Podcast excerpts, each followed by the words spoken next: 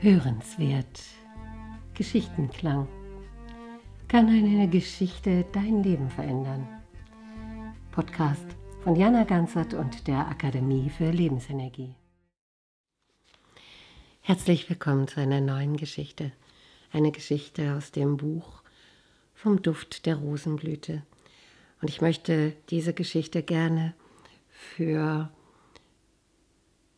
ja, für zwei Menschen erzählen, die es gerade nicht so leicht haben im Leben und ein wenig auch mit den dunklen Seiten und Zeiten dieses Lebens hadern und möchte nicht nur diesen beiden jungen Menschen, die wahrscheinlich genau wissen, dass sie gemeint sind, sondern möchte auch gerne für alle anderen, die es gerade nicht so leicht haben, und das sind ganz, ganz viele, diese Zeiten der, des Dunkelseins und der Dunkelheit vielleicht ein wenig besser zu verstehen und annehmen zu können. Und für alle die, denen es jetzt gut geht, die jetzt auf der hellen Seite sind, die wissen, dass es auch diese dunklen Seiten gab. Und ich glaube und wünsche, dass auch diesen Menschen diese Geschichte einfach gefallen wird und ein wenig ins Herz sinken darf. Die Geschichte heißt die Tulpenzwiebel. In einem alten Lagerschuppen lebte einmal eine Tulpenzwiebel. Vielleicht wäre sie dort alt geworden, wenn sie der Gärtner nicht eines Tages ergriffen hätte, um sie einzupflanzen. Es ist an der Zeit, sagte er zu ihr. Heute ist die Stunde für dich gekommen, das Leben kennenzulernen. Oh, deine rätselhaften Worte machen mir Angst entgegnete die Tulpenzwiebel mit zitternder Stimme. Das Leben zu lernen scheint mir nicht so verheißungsvoll zu sein, wie du sagst. Stimmt es denn, dass man in die tiefe, dunkle Erde muss und ganz schmutzig wird? Och, in dem Schuppen, wo ich bisher lebte, war alles sauber. Ich war bei meinen Freunden und fühlte mich geborgen. Du wirst dein Leben in dieser sauberen, wohlbehüteten Umgebung nicht finden. Du wirst dich auf die Suche machen müssen, sonst vertrocknest du zu einer alten, dürren Zwiebel. Das Leben wird nie in dir aufbrechen, wenn du so bleiben willst, wie du jetzt bist. Du wirst es nur finden, wenn du bereit bist zu wachsen.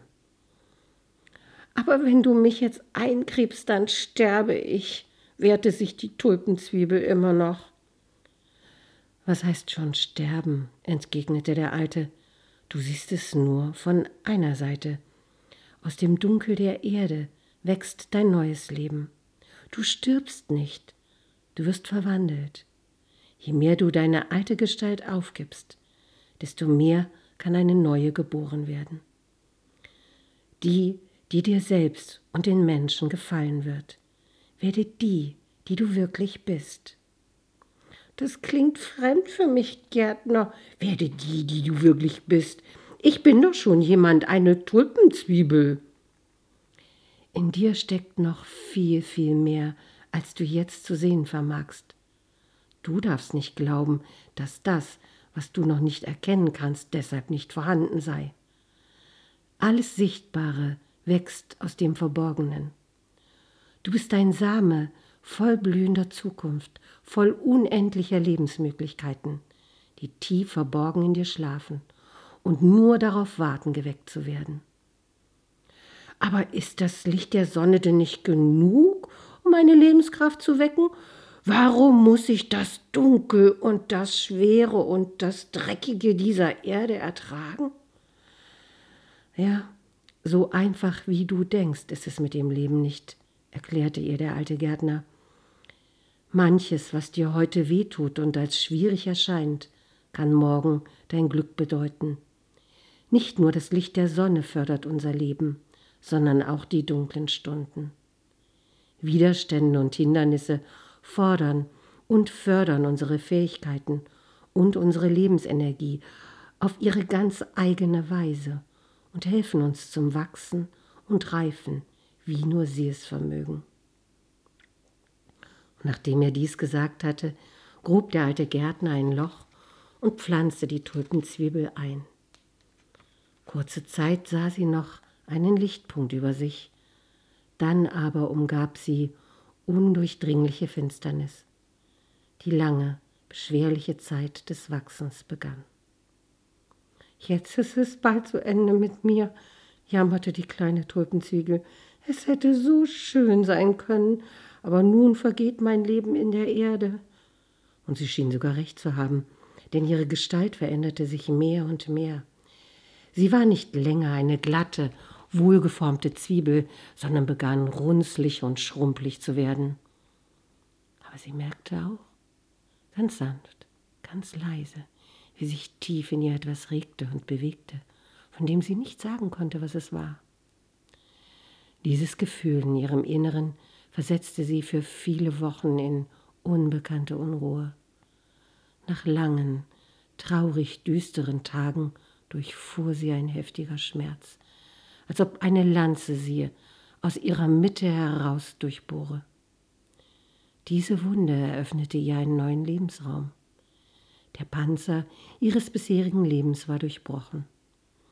An die Stelle abgrundtiefer Finsternis trat wenig später taghelles, wärmendes Licht.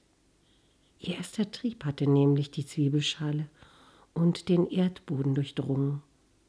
Das flimmernde Sonnenlicht, ein erfrischender, prickelnder Luftzug und das vielstimmige Lied der Vögel umwarben sie nun. Hm, das also meinte der Gärtner, dachte die heranwachsende Blume.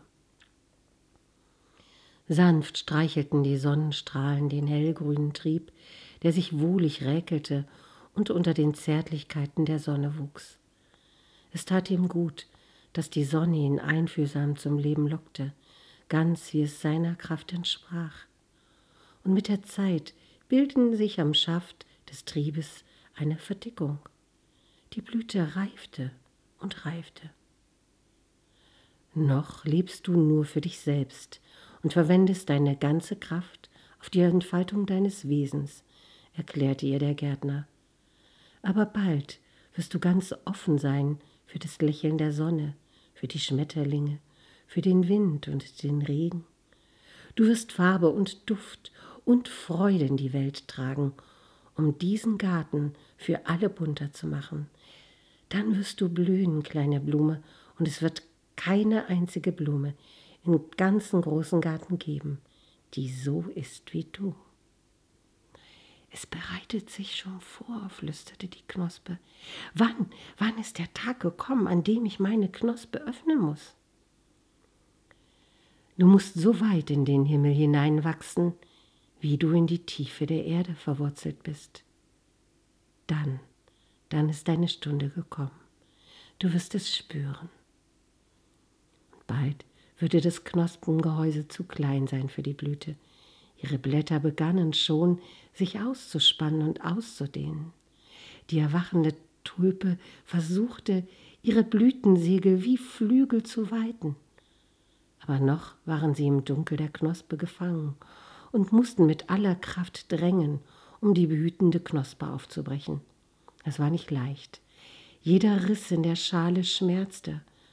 Bald Bald aber strömte helles Sonnenlicht durch die ersten Risse, und wenig später begrüßten die junge Tulpe noch etwas verknittert und zerknittert den sonnigen Tag.